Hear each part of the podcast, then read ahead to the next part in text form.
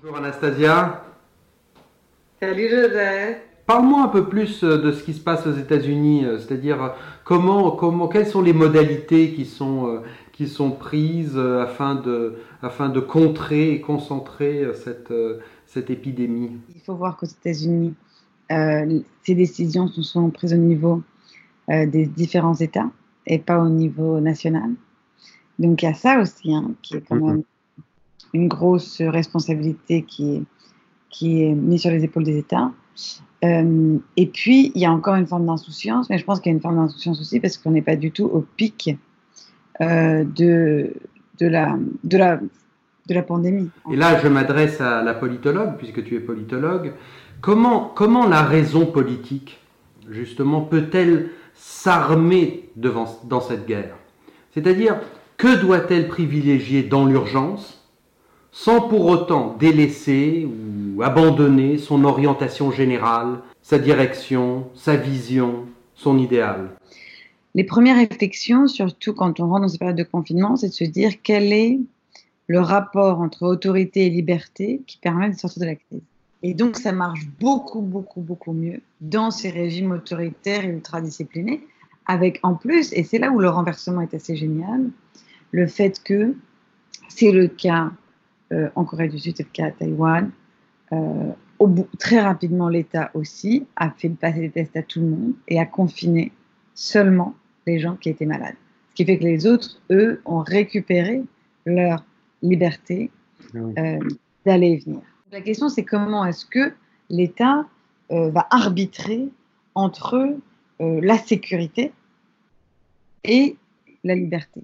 Mais ensuite, d'un point de vue un peu plus euh, historique et, la manière dont nous nous inscrivons dans l'histoire, ce qu'on voit, c'est que en fait, euh, l'Occident, qui pendant longtemps quand même a été euh, a eu vent en poupe quoi, dans l'histoire, et puis on était connu pour avoir les systèmes sociaux, politiques les plus organisés, les plus millimétrés.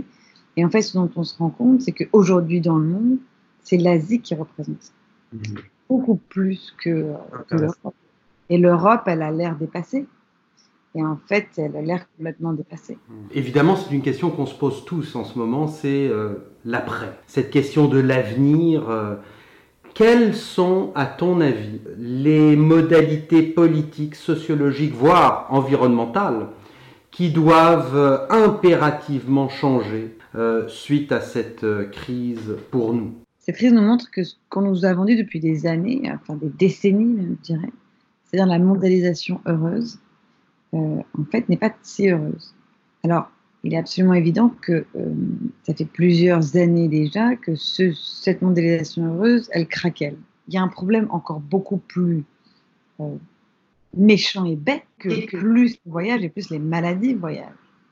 C'est-à-dire que c'est redécouverte aussi un peu de la géographie. C'est un peu une redécouverte de l'espace. Vous passez dans un autre endroit, il n'y a pas d'impunité absolue de l'espace. Voilà. C'est-à-dire qu'en fait, il y a des phénomènes dans la nature qui sont euh, plus forts, qui nous rappellent le fait qu'on fait partie euh, d'un écosystème et que la manière dont on a dompté la nature est, en fait très loin d'être parfait. Au-delà de la crise sanitaire, euh, ce qui se passe, c'est vraiment une remise en cause extrêmement profonde de notre système. Ça sera aussi une forme de leçon, même si c'est une leçon qu'on connaît. Euh, le système est très fort, et il est très fort parce que c'est vraiment l'habitus. Mmh. Hein, c'est l'habitude, c'est-à-dire que c'est en fait le monde que nous avons construit et le monde que nous connaissons. Le virus, ça reste un accident dans l'histoire. C'est pas l'histoire. On ne peut pas toujours vivre sur le mode de l'accident. C'est pas quelque chose que nous avons provoqué c'est quelque chose qui nous est tombé dessus mm. et qui t'oblige à absolument tout reparamétrer.